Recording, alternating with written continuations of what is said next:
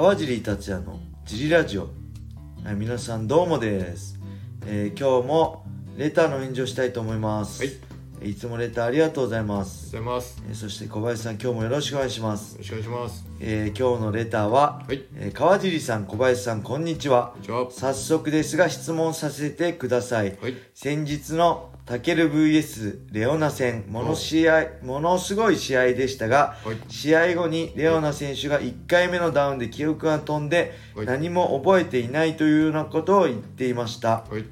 以前堀口選手も甲斐選手に負けた試合では何も覚えていないと言ってましたがはい。試合後には起きて普通に歩いていましたはい。試合中に打撃を受けて意識が飛び再び打撃を受けて我に返るなんて話も聞いたことがありますはい。えプロの格闘家は無意識でも自然と体が動いて戦えるのでしょうかおそして、えー試合中や試合後の抜け落ちた記憶はしばらく経ってから思い出したりするのですかはい。はいありがとうございありがとますうございます。そう怖いんですよね格闘技ダウンしてね記憶失ったりするんですよはい。僕もありますね前以前ラジオでも話したと思うんですけど、はい。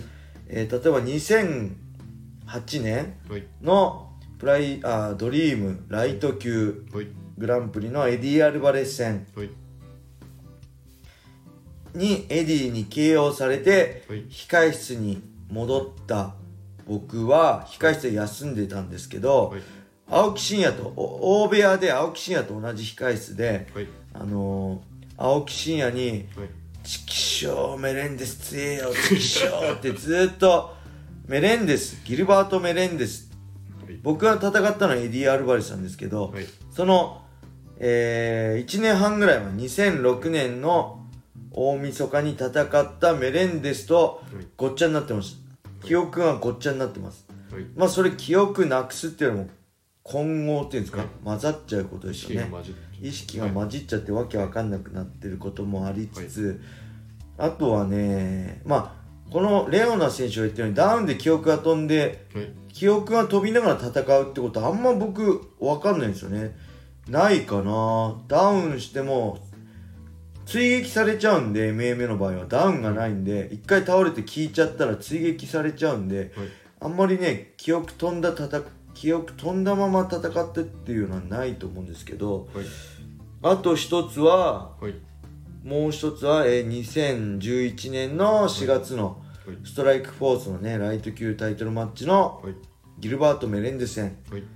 これも、えーギルバート・メレンデスに最後肘の連打をこめかみに食らってはい。あの KO 負けして、はいもうほんとこめかみがパンパンに腫れてめちゃくちゃ頭痛い中で帰りの飛行機もすぐね24時間後ぐらい24時間じゃないか次の日の朝の飛行機に乗って帰ったんで、ほんと死ぬかと思ったんですけど、はい。この時も記憶がなくなっててはい。あのね多分試合の記憶はないもうなくなってるんですけど。この人ねほら再びなんか後でしばらく経ってから思い出したりするんですかっていう、言われてるけど多分ね思い出してないんですよみんなただ試合の映像ってはい。あるじゃないですか。あります。試合の映像を見たり、はい。セコンドや試合を見た人から聞いて、はい。お前こうだったよっていうのを聞いてそれが自分の記憶として戻ってくるみたいな。多分実際覚えてないんですよ、でそれなんでかっていうとはい。その控室の出来事をはい。僕は2年後ぐらいかな。1年とか2年後ぐらいに山田さんに「カジ君あのストライクフォースの時のあの覚えてる?」みたいな青木真也と同じ控室だったんですけど、はい青木真也のウォーミングアップ確かね長さ長男さんと言ったらしいんですよ、はい確かっていうか僕記憶ないんですけどはい。青木真也と長男さんがウォーミングアップやっててそれがすごい良かったらしいんですよはい。なんかそういうやりあなん覚えてる？みたいな感じで青木真也のアップみたいな感じで言われてうん「はい?」みたいな全く記憶ないんですはい。青木と一緒の控室だったのことも知らないしはい。その青木のアップも多分その時話してたらしいんですよすごいですねみたいなけど全然記憶にないんではい。その控室の出来事は抜け落ちてるんではい。多分それはいまだに戻ってきてないんではい。試合もはい戻ってないんですけど、はい映像を見たり、はい。まあ、セコンドから話を聞いたりで記憶が蘇ってきた感じをしてるはい。だけだと思いますね怖いですね。怖いですよねはい。あとはまあ、パッと思い出すとあれですね。2017年の僕が、あのー貧弱になるほど減量無茶して減量したバンタム級グランプリ、2017年のバンタム級グランプリの、はい。えーオリベイラ戦。はい。あれも確か、ひえー膝切りを食らってはい。KO したんですよ。KO 負けしたんですよ。はい。であのね気がついたら、い。えー医務室でこのね口の唇の下唇の下の顎の上のとこが切れてて、そこ縫われてたんです。パッて気がついたら縫われてる状態であれと思って、あ負けたんだと思って、でこれいつも言うけど試合 KO 負けした選手あるあるで全く同じことを100回ぐらい繰り返す「え俺負けたの？え試合終わったの？何で負けたんですか?」っていう「え俺試合終わったの？え何で負けたの？え？ってずっとその繰り返しを言うのあるんですけどその状態であのセコンドリュータさんとかと話しててあれです。でもちろん KO 負けして記憶がないからはい。僕はね担架で帰ってきたと思ったんですよ。担架に運ばれて。はい。であのー、リュータさんに試合終わった夜か次の日か分かんないですけど、僕担架で運ばれたんですか？っつったら「いや川尻歩いて帰ってきたよ」って言っててはい。えっ？と思って、はい。後で試合映像見返したら本当だ歩いてるみたいな。その辺の記憶がね全くないんですよね。だからまあ無意識に動いてんでしょうね。はい。うん。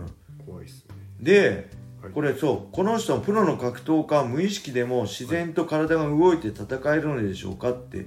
書いてあるんですけどこれ別に格闘家に限らないと思います僕がこれこれも前言ったことあると思うんですけど初めてはい。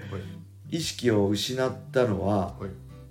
小学校1年生かなの体育の授業でなんかゴム跳びゴムをこう2人が持ってピンと張ったゴムをジャンプして飛ぶみたいなの体育であったんですよ。はい。その時何を思ったか僕は上履きが重いと。はい上履きを脱げば上履きの分軽くなって高く飛べると思って上履きを脱いで思いっきりジャンプしたんですよ。